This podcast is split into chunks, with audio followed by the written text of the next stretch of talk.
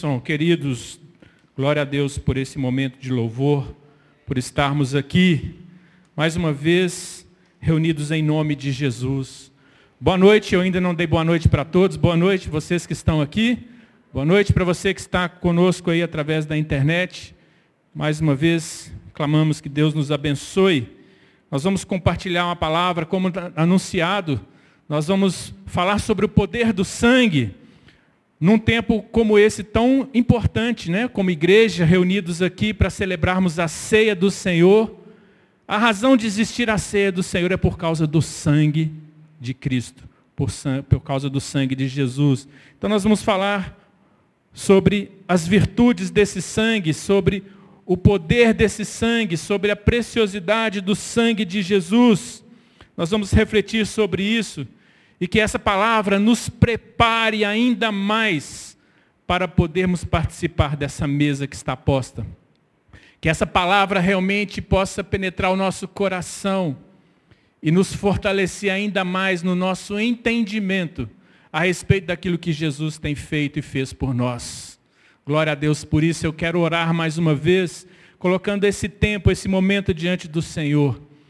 Pai, muito obrigado por estarmos aqui. Obrigado pela vida de cada pessoa presente aqui. Obrigado pela vida de cada pessoa que está assistindo conosco nesse momento este culto, que está participando. Deus, nós nos colocamos aqui para receber do Senhor a edificação da nossa fé. Que o Senhor possa fluir nesta palavra e falar aos nossos corações.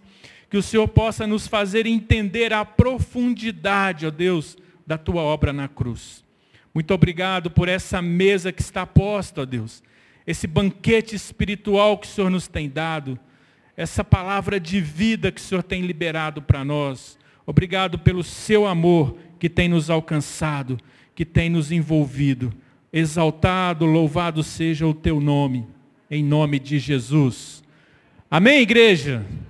Glória a Deus. Muito bom estarmos aqui. Deus abençoe vocês. Então vamos aqui brevemente na palavra. Eu quero primeiro começar com o texto que nós temos do Evangelho de João, capítulo 19. Vamos apresentar aqui a cena dramática, a cena que realmente causou um efeito, um impacto sobrenatural, eterno nas nossas vidas. João capítulo 19, Quero ler com você. Quero ler aqui a partir. Vou pegar só do verso 30 em diante. Nós temos um momento aqui da morte de Jesus. Nós temos um momento aqui que Jesus, na festa da Páscoa, no primeiro dia da festa da Páscoa, ele foi imolado. Ele foi crucificado. Ele foi condenado à morte. E ele morreu. Vamos começar do verso 28, é mais fácil entender o contexto todo. Mais tarde, sabendo então que tudo estava concluído para que a escritura se cumprisse, Jesus disse, ele ainda estava vivo ali na cruz, tenho sede. Estava ali uma vasilha cheia de vinagre. Então embeberam uma esponja nela, colocaram a esponja na ponta de um caniço de sopo e ergueram até os lábios de Jesus. Tendo-o provado, Jesus disse, está consumado. Como com isso, curvou a cabeça e entregou o Espírito. Era o dia da preparação, e o dia seguinte seria um sábado especialmente sagrado. Algumas traduções dizem que esse era o sábado, o grande sábado. Como não queriam que os corpos permanecessem na cruz durante o sábado, os judeus pediram a Pilatos que mandasse quebrar as pernas dos crucificados e retirar os corpos. Vieram então os soldados e quebraram as pernas do primeiro homem que fora crucificado com Jesus e em seguida as do outro. Mas quando chegaram a Jesus, constatando que já estava morto, não lhe quebraram as pernas. Em vez disso, um dos soldados o perfurou, perfurou o lado de Jesus com uma lança e logo saiu sangue e água. Vamos ler só até aí. Que cena dramática. Que situação tremenda naquele momento ali. Jesus crucificado. Jesus nos seus últimos fôlegos de vida. ele clama: Tenho sede. E ao invés de receber água, dão a ele vinagre, dão a ele uma bebida amarga.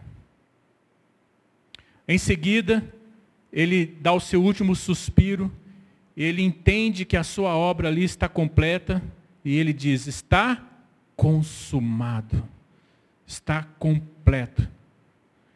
E nós encontramos então Jesus que voluntariamente se rende, entrega o seu espírito, ele morre, ele morreu. E a Bíblia nos mostra aqui que os judeus, com todo o zelo da, da lei, da instrução que eles tinham na palavra de Deus, com o zelo de não deixar aqueles mortos crucificados que eram considerados malditos pela lei, né? porque a palavra diz que todo aquele que for pendurado no madeiro é maldito. Jesus se fez maldito. Ele se fez amaldiçoado, segundo a palavra. E os judeus, a palavra lá em Deuteronômio fala que aquele que, o maldito, quando ele é enterrado, ele está contaminando a terra.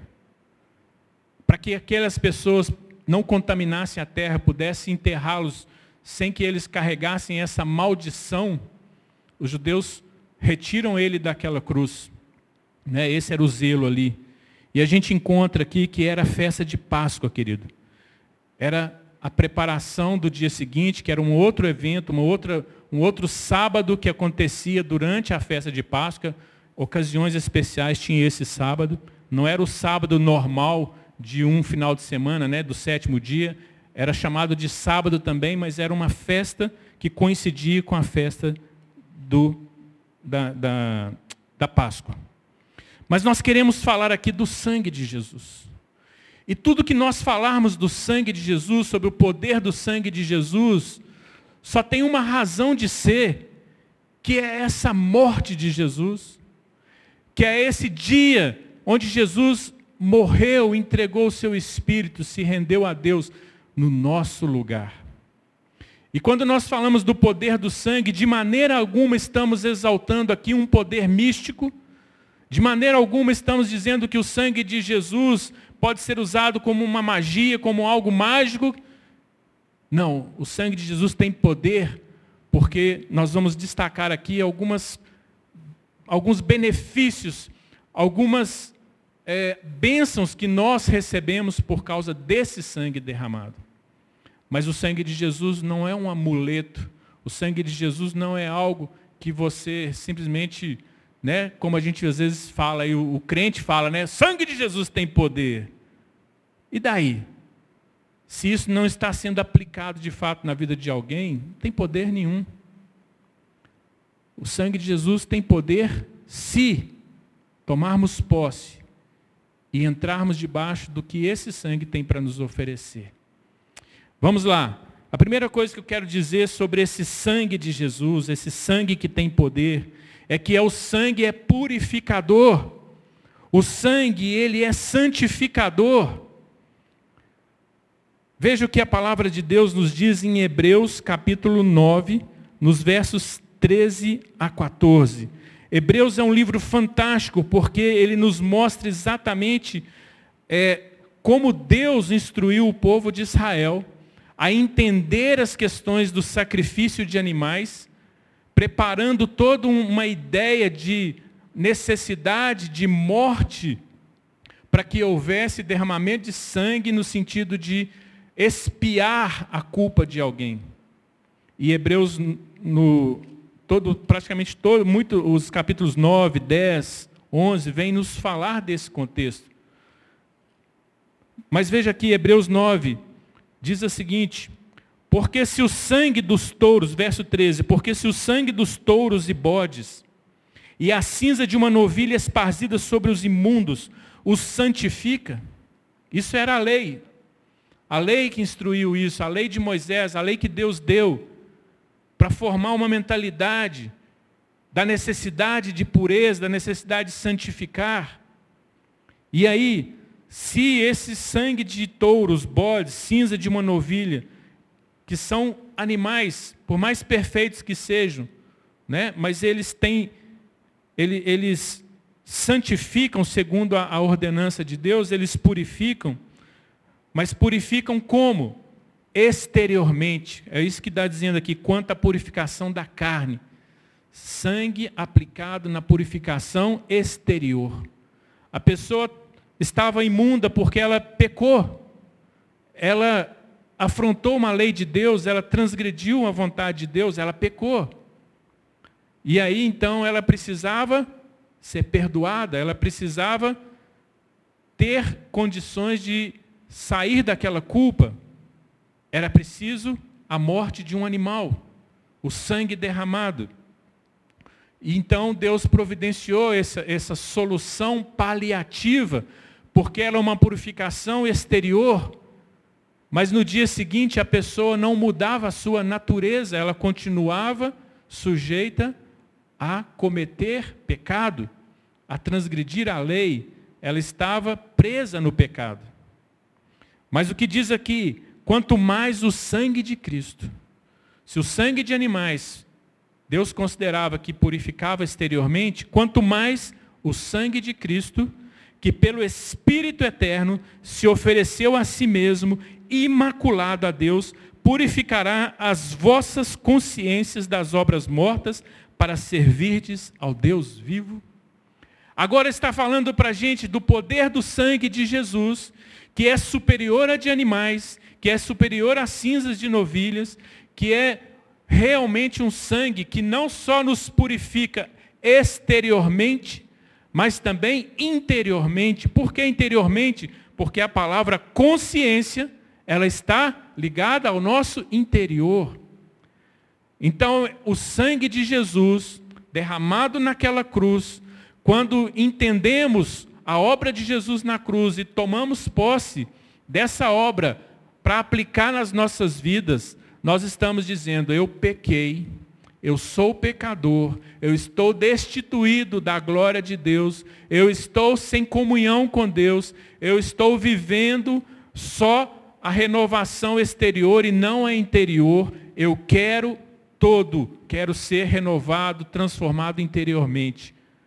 Deus providenciou a solução, o sangue de Jesus. O sangue de Jesus tem poder purificador e santificador, e ele transforma a nossa consciência. Ele transforma a nossa natureza. Ele te purifica. Veja o que mais diz a palavra em Hebreus 13, 12. Quase todas as coisas, segundo a lei, se purificam com sangue. Perdão, isso é Hebreus 9, 22. Quase todas as coisas, segundo a lei, se purificam com sangue. Quase todas, porque algumas coisas não era sangue, era água aspergida, era água com cinza de novilha que purificava. Algumas situações não era o sangue, mas praticamente para toda transgressão que envolva pecado que envolva trans, é, transgredir a lei de Deus, transgredir a vontade de Deus, era necessário o sangue derramado. O sangue de uma vítima, um animal inocente, que tomava o meu lugar, o seu lugar. Esse é um princípio de vida, querido, um princípio que Deus estabeleceu e ele diz assim em Hebreus 13, 12: E por isso também Jesus, para santificar o povo pelo seu próprio sangue, padeceu fora da porta.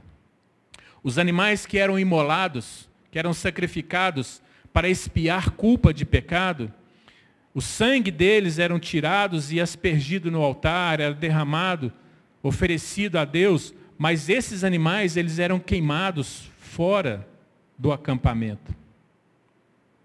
E eles Deus tinha um propósito nisso, de usar esse, esse holocausto com sentido de santificação, de separação. E é interessante isso que o autor de Hebreus fala, que Jesus foi morto fora das portas de Jerusalém. Exatamente para tomar plenamente tudo aquilo que Deus colocou como figura da obra de Cristo. Jesus cumpriu. Hoje o sangue de Jesus ele é purificador.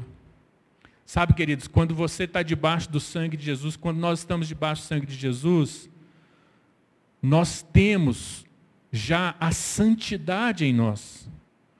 A santidade, Deus já nos separou, Deus já nos, nos, nos trouxe para Ele, Deus já nos purificou. Agora, nós temos a nossa consciência a cada dia. Nós temos que usar a nossa consciência a cada dia para cumprir a vontade de Deus. O sangue de Jesus, ele é justificador. Olha que tremendo. O sangue de Jesus, ele é justificador. Paulo, em Romanos, no capítulo 5, quero ler com você nos versos 8 e 9. Veja o que Paulo fala aqui, Romanos 5, 8 e 9. Ele diz o seguinte: ele diz o seguinte, mas Deus prova o seu amor para conosco, em que Cristo morreu por nós, sendo nós ainda pecadores. Logo, muito mais agora, tendo sido justificados pelo seu sangue, seremos salvos por ele, seremos salvos por ele da ira de Deus. Olha que tremendo, queridos. A palavra ser justificado é alguém que se torna justo, é alguém que não está devendo nada para a justiça é alguém que está em retidão. É assim que Deus nos vê quando estamos debaixo do sangue de Cristo. Quando, quando aceitamos, quando honramos, quando cremos, quando confiamos na obra de Cristo na cruz, somos justificados. Porque sem essa justificação, a cada dia estaríamos carregando a nossa condenação. Porque o sangue de animais são imperfeitos para poder nos justificar. Nos justificam, nos limpam exteriormente, mas não interiormente. Veja, o sangue é justificador. E olha que interessante que Paulo fala que se somos justificados por Ele, por Cristo, pela Sua morte, pelo Seu sangue, nós estamos livres da condenação, livres da ira de Deus. A ira de Deus, queridos, não está falando de um Deus zangado, um Deus bravo, um Deus pronto para poder castigar a humanidade por qualquer coisinha. Não. Está falando de um Deus justo, um Deus que julga retamente, um Deus que retribui as obras de cada um conforme elas foram feitas, um Deus que o tempo todo é bom, mas um Deus que é amor, porém, ele é o justo juiz. E esse, essa ira de Deus fala o seguinte: olha, todos nós estávamos condenados pela justiça de Deus, mas pelo sangue derramado de Cristo, agora nós temos acesso à justiça de Deus e somos justificados. Hebreus capítulo 10, no verso 19, vamos avançando aqui. O sangue de Jesus, ele tem poder, querido, mas não é um poder místico. É um poder prático. É um poder que te autoriza a prosperar na boa, agradável e perfeita vontade de Deus. E aqui em Hebreus nós encontramos a seguinte palavra: Tendo, pois, irmãos, Hebreus 10, 19, tendo, pois, irmãos, ousadia para entrar no lugar santíssimo ou no santo dos santos, pelo sangue de Jesus. Sabe, o, o sangue de Jesus, querido, ele nos justifica, ele nos purifica, nos santifica, e ele nos reconcilia com Deus, ele nos dá acesso a Deus. Ele nos permite chegar a Deus de forma direta, nos permite chegar a Deus sem mais precisar de rituais, sem precisar de apresentar sangue de animais a cada momento, a cada dia.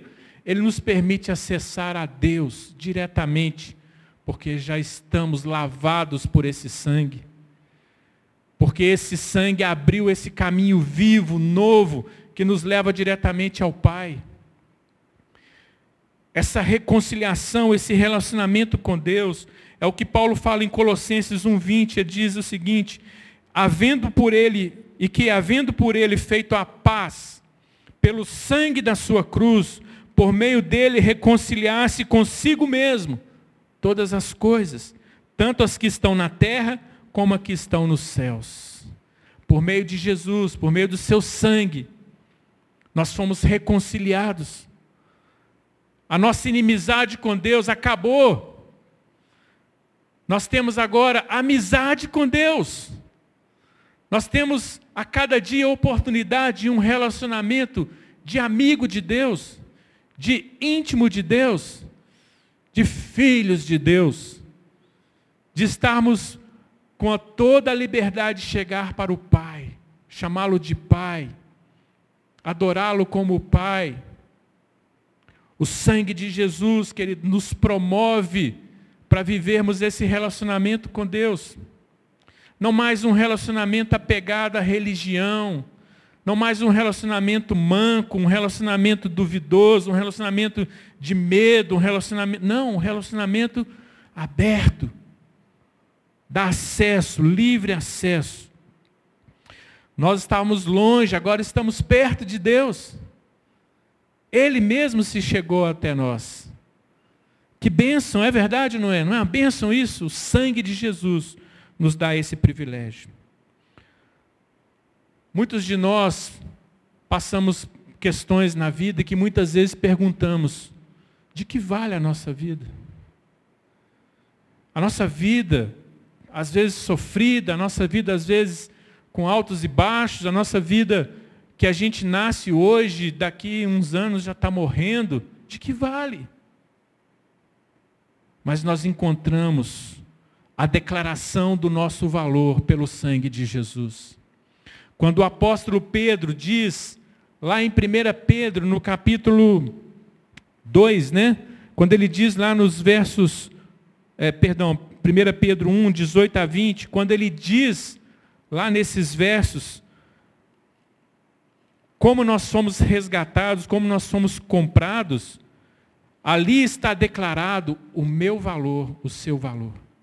Ali está declarado o poder do sangue de Jesus, que dá para a gente o valor que a gente tem aos olhos de Deus, que mostra todo o amor de Deus Diz assim, vamos ler lá em 1 Pedro.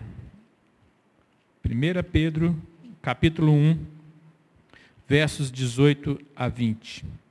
Pois vocês sabem. Será que você sabe disso, querido? Será que alguém sabe disso? Será que alguém tem certeza disso? Deus quer que você tenha certeza disso, pois vocês sabem que não foi por meio de coisas perecíveis como prata ou ouro que vocês foram redimidos da sua maneira vazia, da maneira vã de viver, transmitida por seus antepassados, mas pelo precioso sangue de Cristo, como de um cordeiro, sem mancha e sem defeito, conhecido antes da criação do mundo, revelado nesses últimos tempos em favor de vocês. O sangue de Jesus tem poder, querido, para te comprar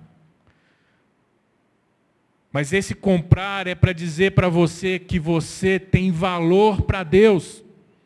E o valor que você tem não é o valor de sangue de animais, é o valor do sangue de Jesus. O sangue daquele que se fez carne, que se tornou humano como nós, que se identificou conosco na nossa dor, na nossa miséria, no nosso sofrimento que se identificou com a nossa vida miserável, mas ele veio para poder fazer justiça, nos santificar, ele veio nos comprar. Comprar para que possamos viver pelo sangue de Cristo uma vida digna aos olhos de Deus. Uma vida digna daqueles de, de nós que fomos feitos e chamados para viver como imagem e semelhança de Deus. Que beleza, que tremenda essa obra da cruz, que nos resgata para podermos viver a nossa dignidade em Deus. E por isso que o sangue de Cristo, ele é um sangue remidor, ele é um sangue redentor. O pastor Léo falou hoje de manhã, né? sem derramamento de sangue não há remissão de pecados. Esse é um princípio de Deus desde o Éden. Quando Deus disse para o homem: Olha, se você pecar, você morrerá. Paulo resumiu isso dizendo: o salário do pecado é a morte. E a Bíblia diz que todos pecaram. Todos estamos debaixo de condenação. E o pecado, o problema do pecado não é só trazer a morte também não, querido. É que ele nos faz viver debaixo dessa condenação de morte e a cada dia escravizados nele. A cada dia nós queremos ser diferente, queremos ser justos, queremos ser melhor, mas não conseguimos se não temos o sangue de Cristo. Por quê? Porque estamos escravos do pecado. Mas quando a gente diz que o sangue ele é remidor e ele é redentor, exatamente por isso, porque o sangue de Jesus nos justifica, ou seja, tira a nossa culpa, perdoa, né, uma grande doação de Deus para nós. Jesus foi doado por Deus. E aí nós recebemos esse perdão.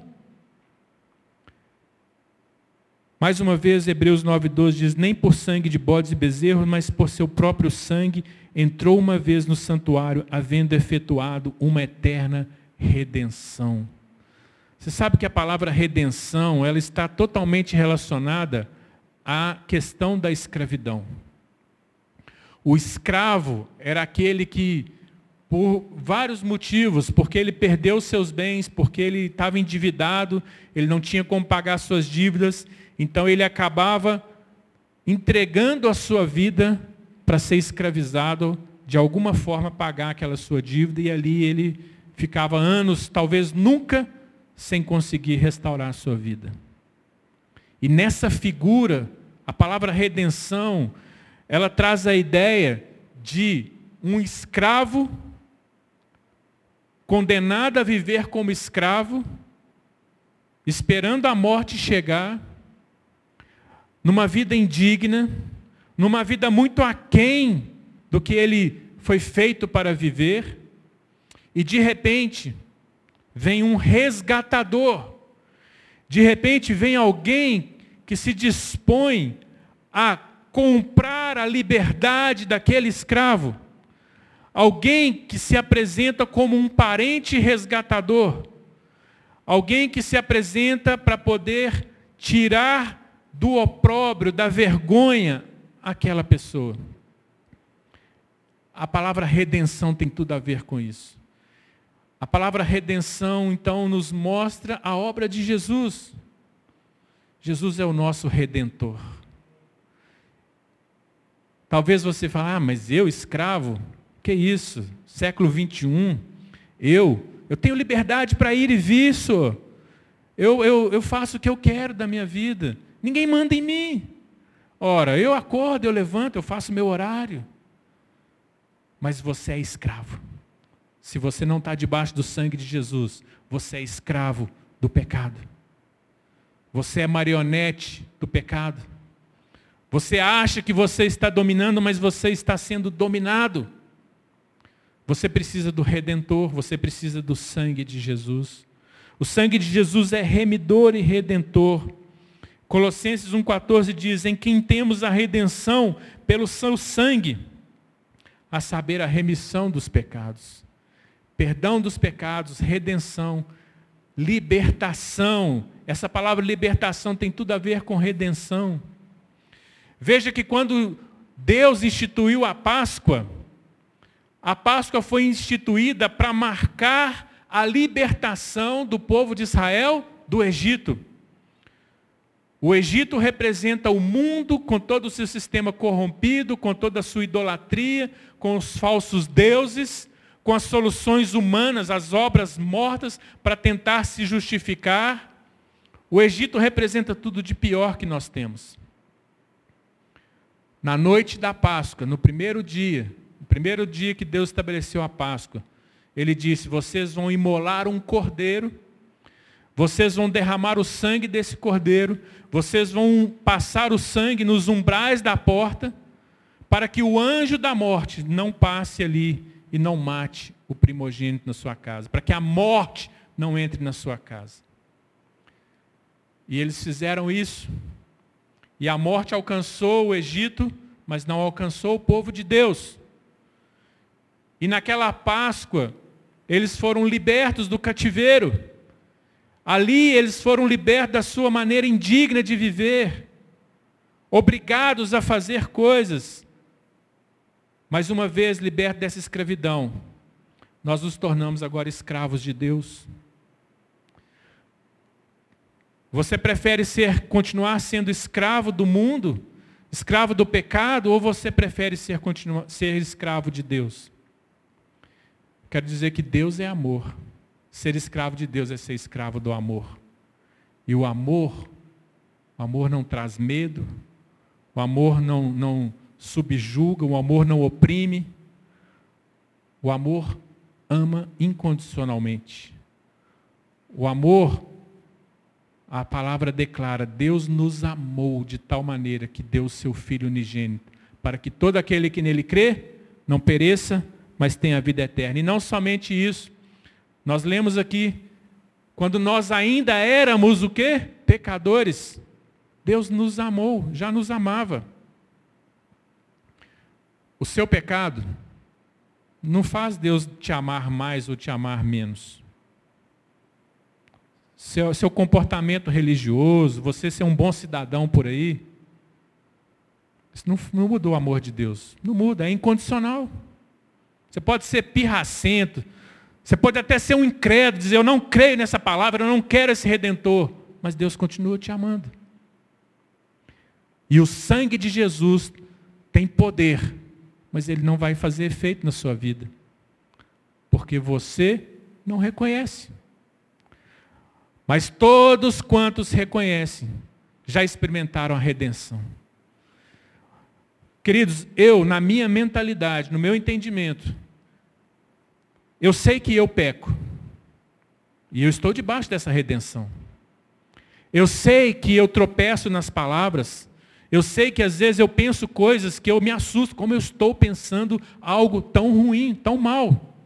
Eu sei que às vezes eu faço coisas que eu não gostaria de fazer, mas eu tenho uma consciência que o tempo todo o Espírito de Deus me direciona e me leva ao arrependimento, a uma mudança de mentalidade, vai dirigindo os meus passos, porque eu me deixo moldar.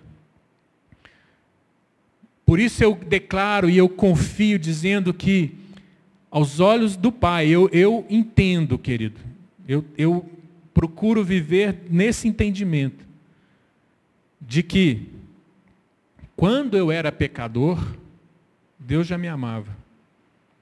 Eu peco, mas eu não me vejo mais como pecador, você entende o que eu quero dizer? Eu me vejo como alguém que Deus já santificou. Mas eu não estou vivendo ainda toda a santidade que Deus quer ver em mim.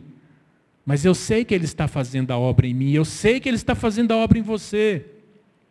O poder do sangue está agindo, nos santificando a cada dia. A celebração da ceia, o pastor Henrique vai nos conduzir daqui a pouco, queridos, é, é tomar posse disso, é honrar esse sangue é discernir que a minha santidade abençoa o corpo de Cristo. A minha disposição em acertar com Deus, a minha intenção pura de fazer a vontade de Deus, ainda que eu não seja perfeito para fazê-la, ela é válida aos olhos de Deus para que a gente se fortaleça na palavra, que a gente se santifique. O sangue de Deus, o sangue de Cristo nos dá a vitória. Você crê que você já tem vitória sobre o pecado? Você crê que você já tem vitória sobre este mundo? Você crê que você já tem vitória sobre a morte? Você crê que você já tem a ressurreição pronta? Veja, está escrito assim, Apocalipse, capítulo 1, é capítulo 1? É, ou não? Me deu dúvida aqui. Deixa eu ver aqui. Apocalipse. Não, é capítulo 12, verso 11. Olha o que está escrito. Eles o venceram pelo sangue do Cordeiro e pela palavra do testemunho que deram diante da morte. Não amaram a própria vida. No contexto aqui está falando da perseguição da igreja, está falando dos santos, está falando daqueles que guardaram a fé, mas está falando aqui de que nós vencemos. Nós vencemos toda adversidade, nós vencemos toda perseguição, nós vencemos toda situação contrária pelo sangue do Cordeiro. Não é por mim, não é por você, não é pela nossa força, é porque já vencemos. Talvez você não viu a vitória ainda, mas ela já é real. A vitória já é concreta. O diabo sabe que ele já é perdeu. Ele está brincando que ainda é um vencedor, mas ele é um derrotado. O diabo sabe que você, debaixo da autoridade de Cristo, do sangue de Cristo, você já é santo. Mas ele está tentando te enganar e dizer no seu coração e na sua mente que você ainda é escravo do pecado. Mas você não é. Mas se você continuar achando que é, você vai viver conforme você acha que é. Mas a palavra de Deus está dizendo, a obra já foi feita. A cada dia estamos sendo aperfeiçoados. E temos a vitória. O sangue nos liga em comunhão, o poder do sangue nos liga em comunhão. Pastor Léo leu hoje de manhã, eu quero ler de novo, 1 Coríntios 10, 16. Porventura, o cálice de bênção que abençoamos não é a comunhão do sangue de Cristo? O pão que partimos não é porventura a comunhão do corpo de Cristo?